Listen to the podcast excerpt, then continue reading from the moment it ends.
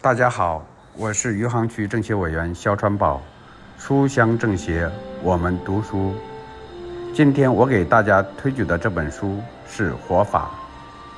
为大家推举这本书，主要是稻盛和夫先生用他身体力行的朴素语言，告诉我们一个真理：人类活着的意义和人生价值，就是提高身心修养。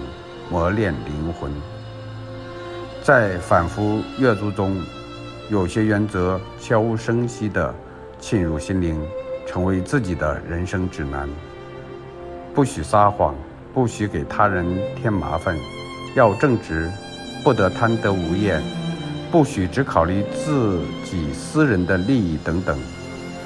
这些，任何人在婴儿童时代。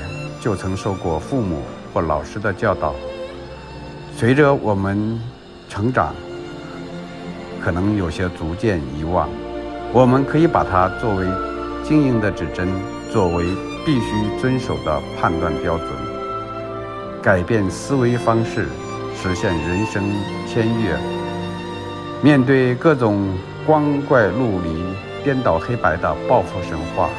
面对弱肉强食、关系至上的险恶环境，我们的思维方式很容易出现问题。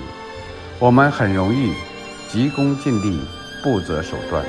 我们也懒得思考长期恶果的自私自利思想泛滥。这种情况下，如何坚持正确的思维方式？这需要智慧，更需要良知。年轻的时候。刚踏入社会，突然发现以前被教导的很多做人道理都虚无缥缈、不实用。看到周围的人因为弄虚作假，不仅得了好工作，甚至得到事业升迁，自己也会犯嘀咕：坚守诚实正直的做人准则是否明智？回答这个问题需要时间，也需要精力。当我们有足够的机会来观察那些走捷径而发迹的人，眼看他起高楼，眼看他宴宾客，眼看他楼塌了，内心不得不佩服稻盛和夫先生对人生和人性的深刻思洞察。他选择了一条朴实平淡，甚至看似笨拙的路，但是一步一个脚印背后。是夯实的基础和厚实的沉淀。